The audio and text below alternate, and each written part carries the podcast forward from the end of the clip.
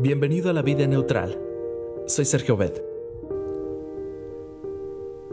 Ese día la clase estaba por finalizar.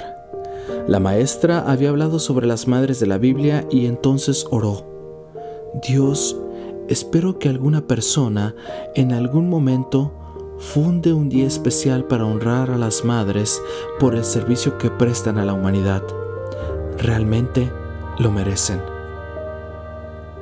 Quien así oró fue la señora Jarvis, y lo que ella nunca imaginó fue que Ana, su hija de 12 años, quien estaba justamente en el salón de clases, quedaría impresionada por esa oración. Cuando su madre falleció el 9 de mayo de 1905, Ana hizo cuanto pudo para crear un día en el que se honrara a las madres. Escribió cartas a ministros religiosos, hombres de negocios y políticos, esto en busca de apoyo para su proyecto.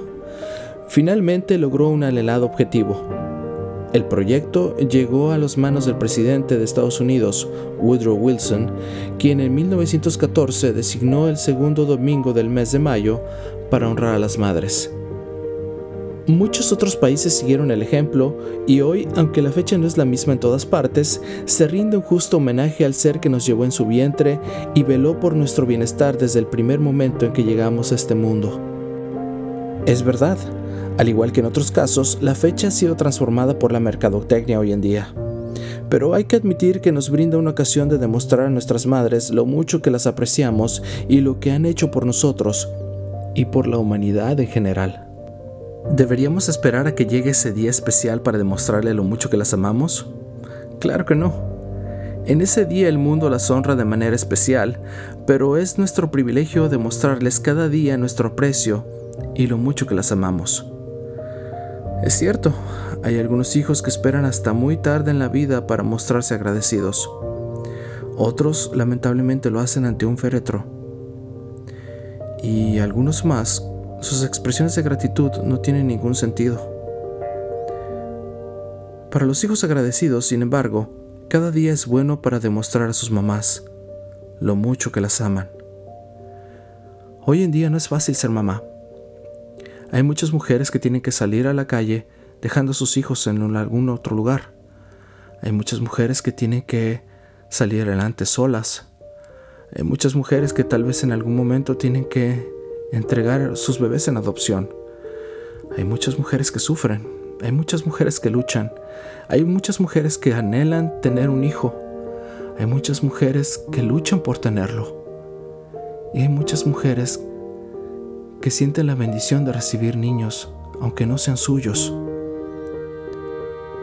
Para las mamás que miran en la luna, para las mamás que corren cada día, para las mamás que cocinan, para las mamás que hacen de todo, para las mamás que siempre brindan alegría, para las mamás que bailan, para las mamás que cantan, para las mamás que simplemente tienen que darte una sonrisa.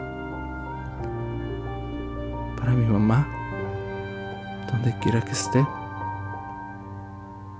aunque realmente sé dónde está, pero suena bien decirlo, ¿no?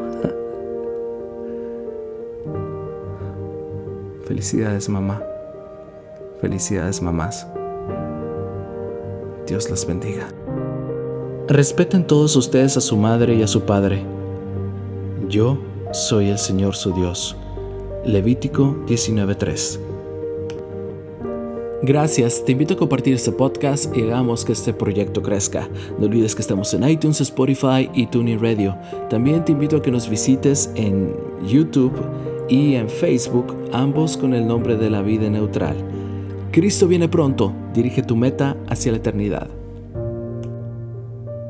Padre amado, danos un corazón agradecido para reconocer cada día lo mucho que nuestras mamás hacen por nosotros.